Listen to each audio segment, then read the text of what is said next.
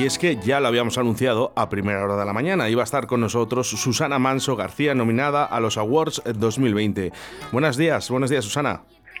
Buenos días, Oscar, ¿cómo estás? Muy bien. Gracias por contar conmigo. Siempre, nuestra médica aquí en Radio 4G ya, ¿eh? Además... Eso, eso, eso, eso. Buena médica. Mira, a ver, corrígeme si me equivoco. Yo aquí he sacado aquí cosillas, he dicho, voy a ponerme a investigar eh, sobre Susana Manso, directora médico de Pulso Ecografías Diagnosticadas, licenciada en Medicina, Cirugía de, por la Universidad de Valladolid, especialista en Medicina Familiar, eh, Comunitaria y en Radiodiagnóstico, coordinadora del Grupo Ecografía y miembro del Grupo Nacional Ecografía y también nominada a los Awards. ¿Cómo quedó el premio, Susana? Bueno, pues ahí quedamos dentro de los cinco primeros, o sea que muy contentos, por, sobre todo por las opiniones de los pacientes, que al fin y al cabo es por lo que trabajamos, por y para el paciente. Es nuestro objetivo mejorar la salud de nuestros pacientes, siempre. Y qué bonito, ¿verdad? ¿Eh? eh qué bonito premio, sobre todo eh, eh, por, por esos pacientes ¿no? que han votado por ti.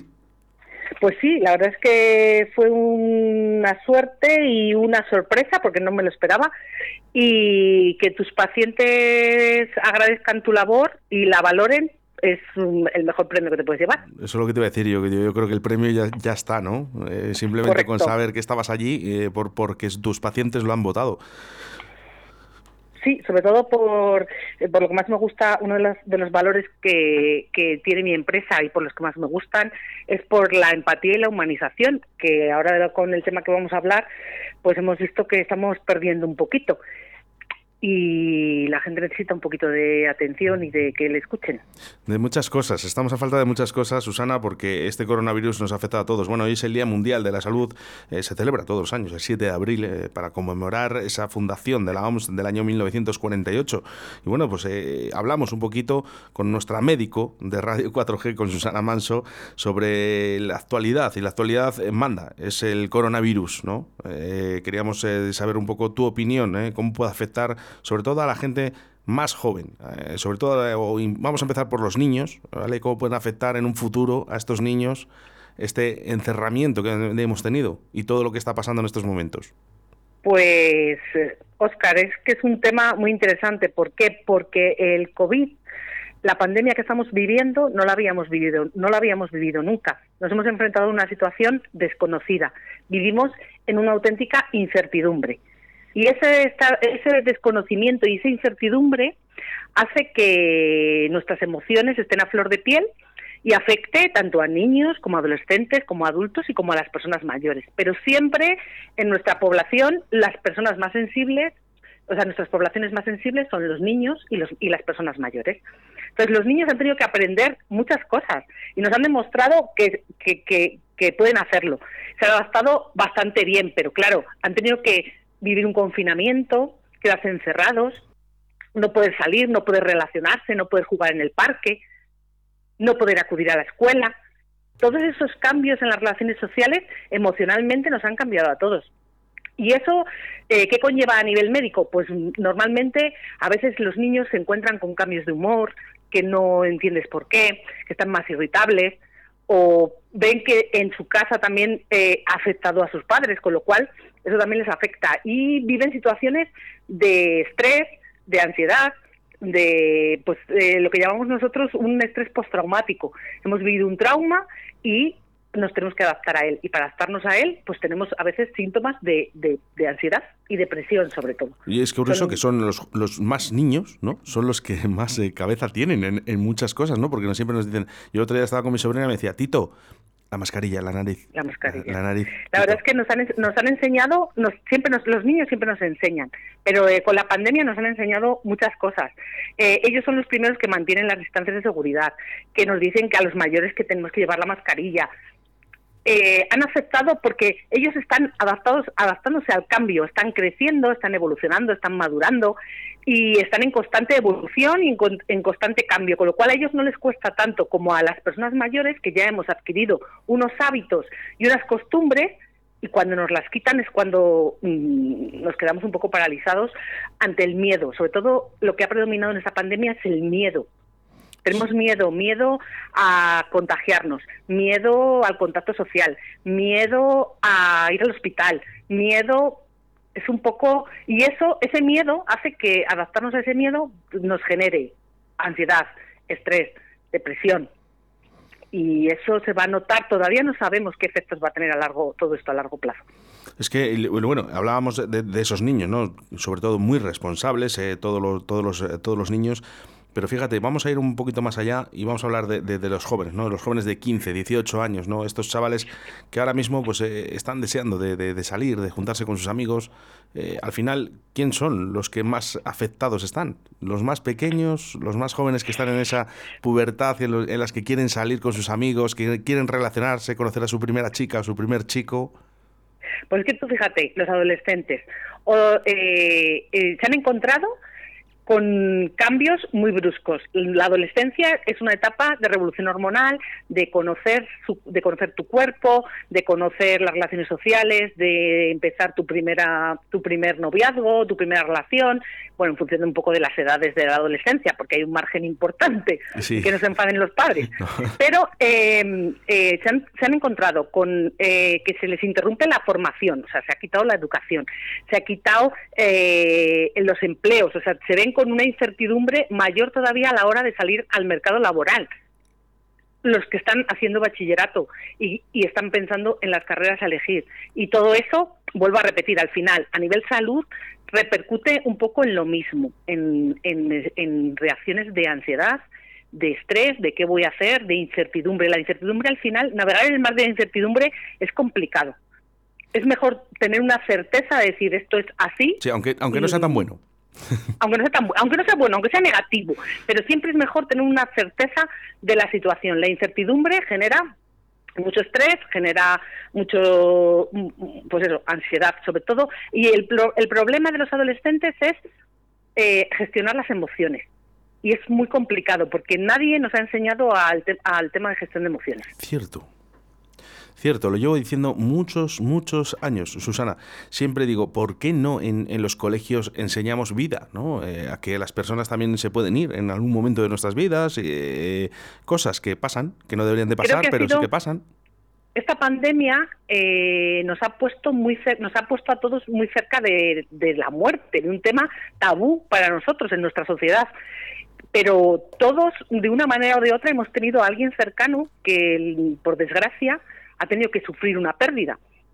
Y no estamos acostumbrados, porque todos pensábamos que el sistema sanitario de salud que teníamos era buenísimo, y lo es, y lo era, que los profesionales sanitarios que tenemos eran buenísimos, y lo son, pero no han podido abarcar todo lo que ha colapsado porque no ha podido con todo. Está haciendo todo lo que puede, lo está haciendo muy bien, pero no, no, no llega a todos los rincones.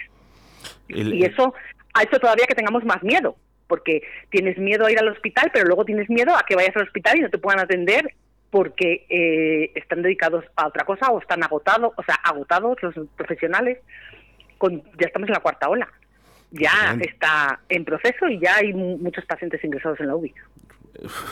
Es que, que esto eh, vino, vino, para quedarse, no, no para pues hoy le hacía yo una pregunta a una compañera mía que trabaja en urgencias. Digo, ¿y esto qué hacemos? O sea, ¿cuándo se acaba, ¿cuándo se acaba esto? Dice, pues esperemos que con las vacunas tengamos una esperanza, porque no, no ha venido para quedarse, está claro.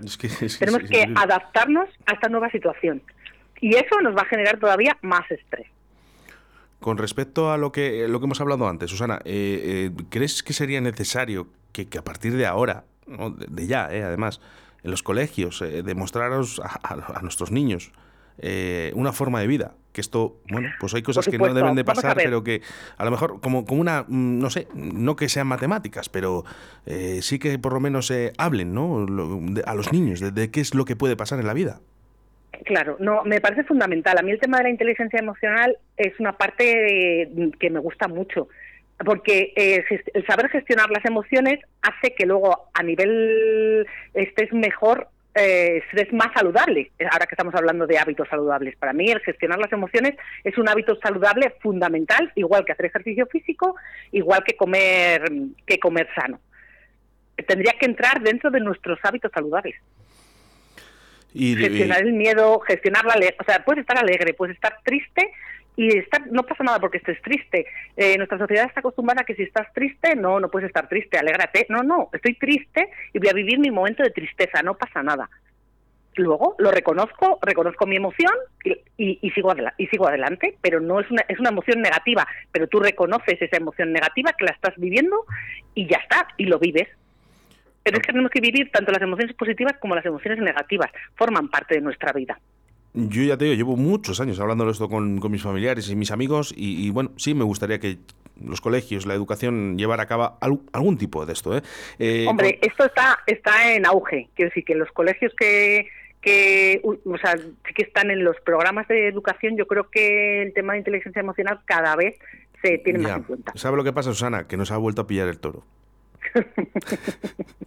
Pero nos pasa en salud, en educación y nos pasa en todos los ámbitos de la vida. nos ha vuelto a pillar el toro porque eh, si, si esto se hubiese hablado antes, ¿no? Pues bueno, a lo mejor ahora con esta pandemia nuestros niños, nuestros eh, jóvenes, los más jóvenes, pues lo podían entender de alguna manera, de otra manera. A lo mejor ya los adultos, bueno, pues, pero los chavales, los jóvenes sobre todo, que entiendan esto de otra manera. Eh, con respecto a los mayores, a mí me da mucha pena, Susana, porque yo sé de familias todavía a día de hoy que no ha visto sus padres, ¿no? Están en esa residencia y no han visto... Y tú imagínate, para una persona mayor que está ya pasando su, su última etapa, vamos a llamarla así, una residencia, y no está viendo a sus hijos. Es que el tema de los ancianos es un tema muy vulnerable como ellos. Eh, es un tema muy delicado porque han sufrido todo el impacto de esta pandemia. Tanto los que vivían solos en sus casas como los que han vivido en instituciones sanitarias. Eh, el colapso sanitario ha afectado a todos, pero a los que más les ha afectado ha sido a los a nuestros mayores y es una pena. Ah, muchos han muerto en soledad y, y, eh, eh, las personas mayores sí que están viviendo situaciones bastante preocupantes porque tienen pues eso miedo miedo a salir eso hace que estén descontrolándose sus problemas crónicos sus hipertensiones, sus colesteroles, eh, sus factores de riesgo cardiovascular se están descompensando porque les da miedo ir al médico, porque no saben, porque no saben si pueden ir, si no pueden ir, si se están tomando las pastillas adecuadamente. La verdad es que, pero bueno, yo creo que ya se están tomando medidas para eh, intentar abordarles y atenderles de la mejor manera posible. Es muy triste. es, muy triste, es muy triste. Yo, yo lo de las personas mayores, y bueno, lo comentábamos fuera de antena, tú y yo, eh, Susana, que yo siempre digo, los niños y, los mayores, ¿no? Yo creo que al final, fíjate, todo lo que han luchado, sus vidas, ¿no? Para que ahora mismo mm, acabar así. La verdad es que, que sí, pero bueno, como, como en esto de las emociones tenemos que quedarnos un poco con lo positivo. Lo positivo es que han tenido unas vidas pasaron unas vidas un poco penosas con las guerras em, en sus años jóvenes, pero luego han tenido unos años em, bastante buenos de calidad de vida, eh, han podido viajar, han podido, bueno, no todos, claro, pero muchos, y, y la pena es que los últimos años de sus vidas pues están siendo... ¿Y qué hacemos? Ya, eh, lo único... ¿Qué hacemos? No, no, te quiero estirar mucho la cuerda, Susana, eh, pero ya sabes que siempre te, tengo que hacer alguna pregunta un poquito, eh, si quieres contestar, y si no, pasamos. ¿Crees que este, este país realmente ha hecho todo lo posible por nuestros mayores? Uf. es que es una pregunta un poco comprometida.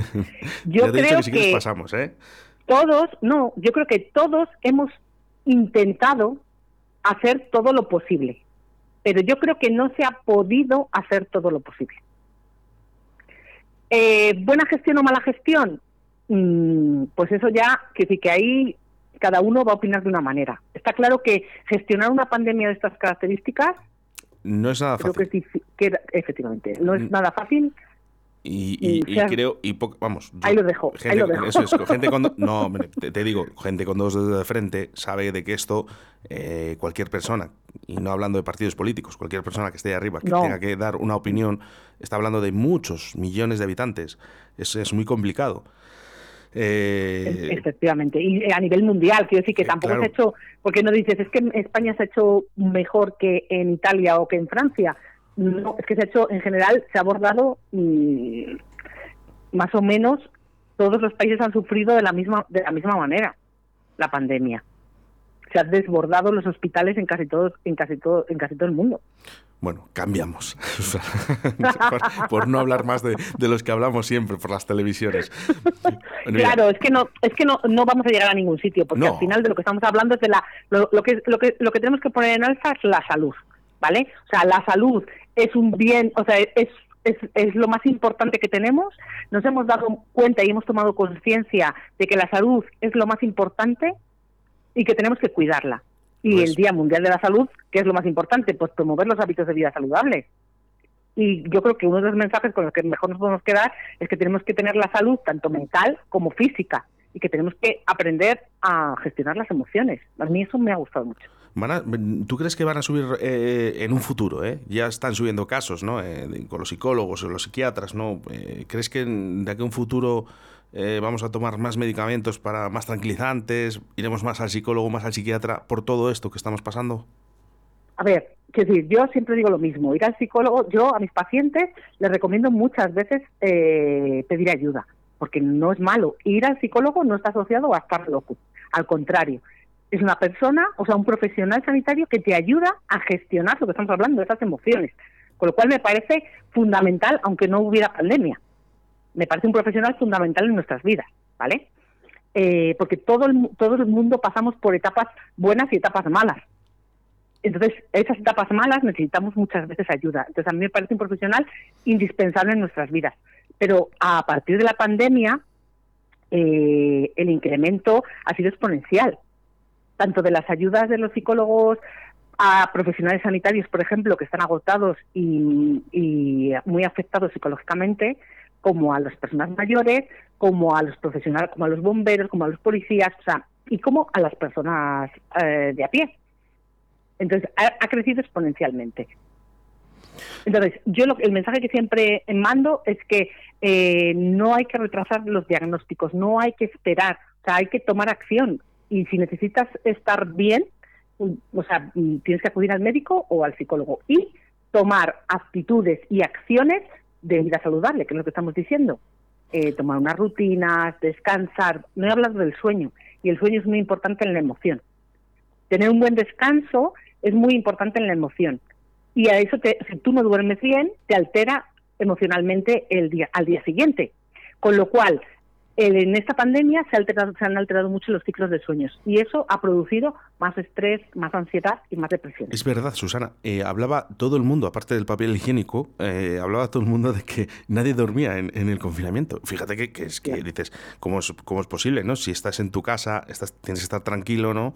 Eh, esto, esto, esto le ha pasado a mucha gente en el confinamiento. Ha habido, no podía dormir. Ha habido, las, ha habido gente que estaba con mucho estrés laboral eh, que el confinamiento al parar un poco le vino bien para descansar y al contrario, gente que no ha podido con la situación y que tenían insomnio, estrés, depresión, pues porque la situación era eh, que nunca nos habíamos enfrentado a una situación así. Hasta que nos hemos ido adaptando, pero, pero eh, por ejemplo, pues la gente hacía deporte, pues aumentaron las lesiones deportivas.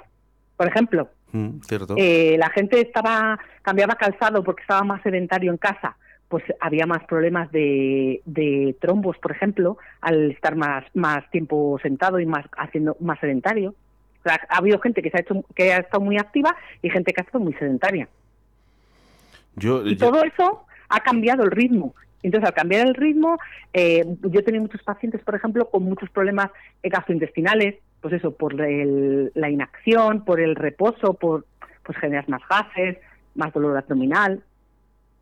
Ha habido patologías diferentes a lo largo de esta, de esta pandemia. Sí que me gustaría, eh, Susana, eh, esto te lo digo a nivel personal, ¿eh? Si, ¿crees que va a subir en los casos de depresiones de aquí a un futuro?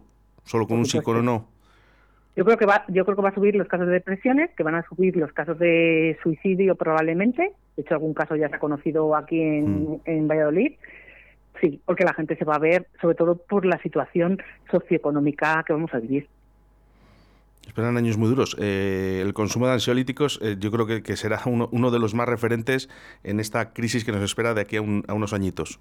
Claro, ves, es una pena, por ejemplo, o sea, que al final acabemos tirando de los ansiolíticos cuando eh, con medidas higiénico-dietéticas eh, de rutinas, de trabajar un poco las emociones, de hacer, por ejemplo, mindfulness, de salir a pasear, de hacer ejercicio, eh, con las medidas que siempre los médicos mandamos, de medidas higiénico-dietéticas que siempre nos dicen los pacientes, es que siempre nos decís lo mismo, pues esto de eh, zapato, o sea, menos comer, más zapato, de... Sí, pero es que no, no, no llegaríamos a tomar los ansiolíticos.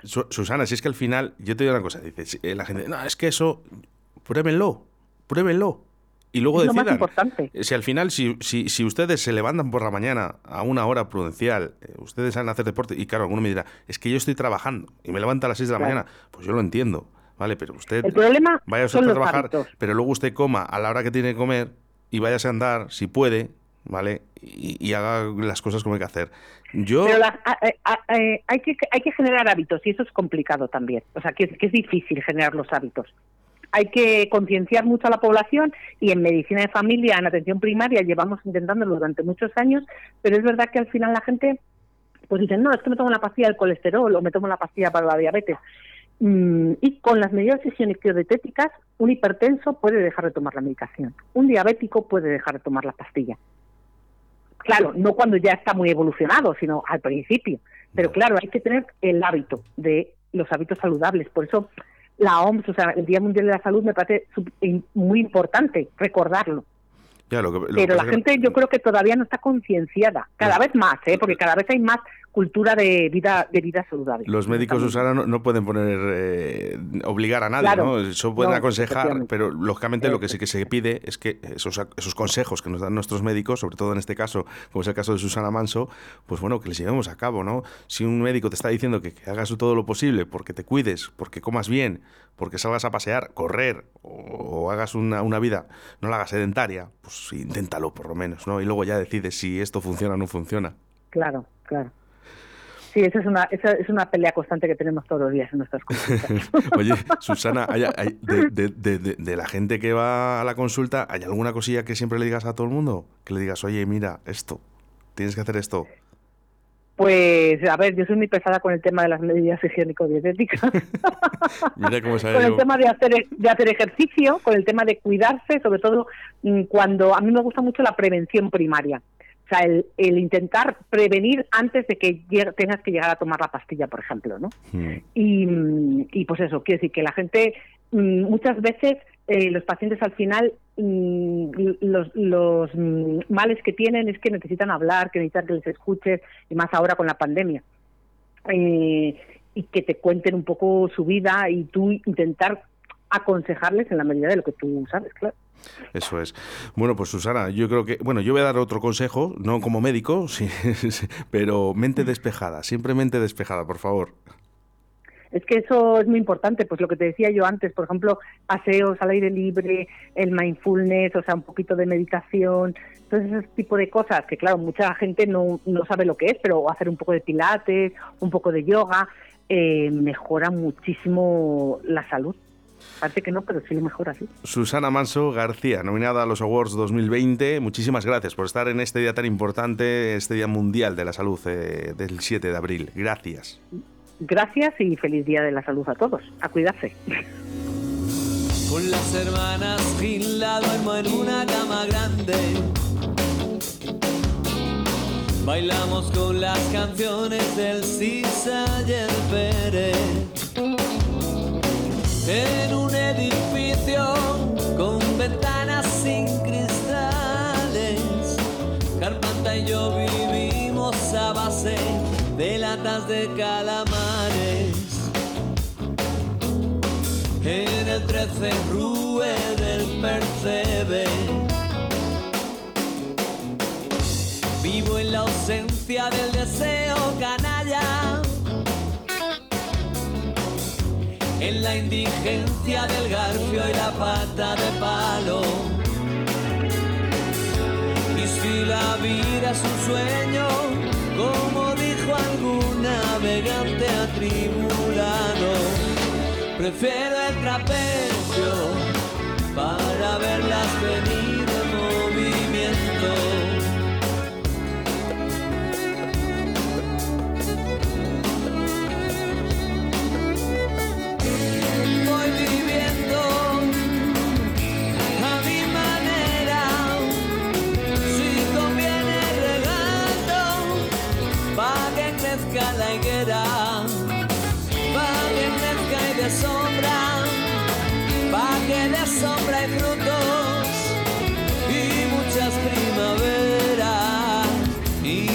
Muchas primaveras.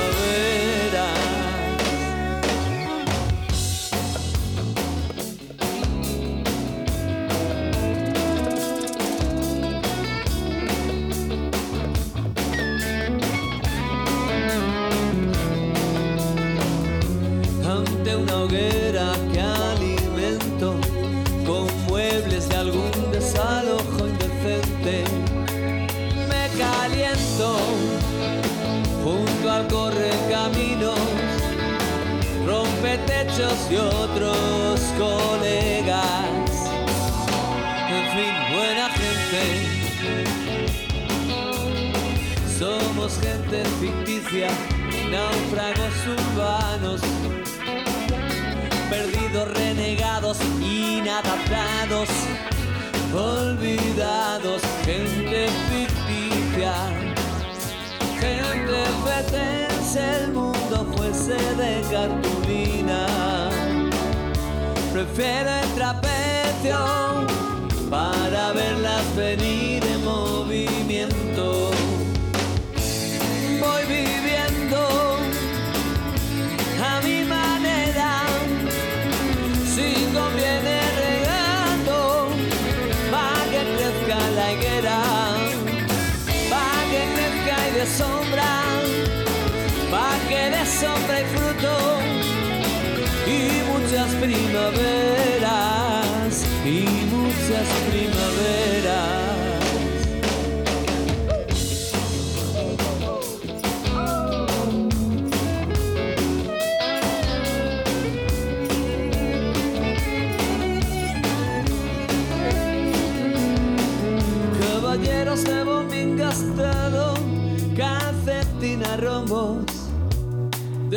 Roto, de bufanda mugrienta en las húmedas noches de marzo. Como el lindo gatito fracasamos invariable.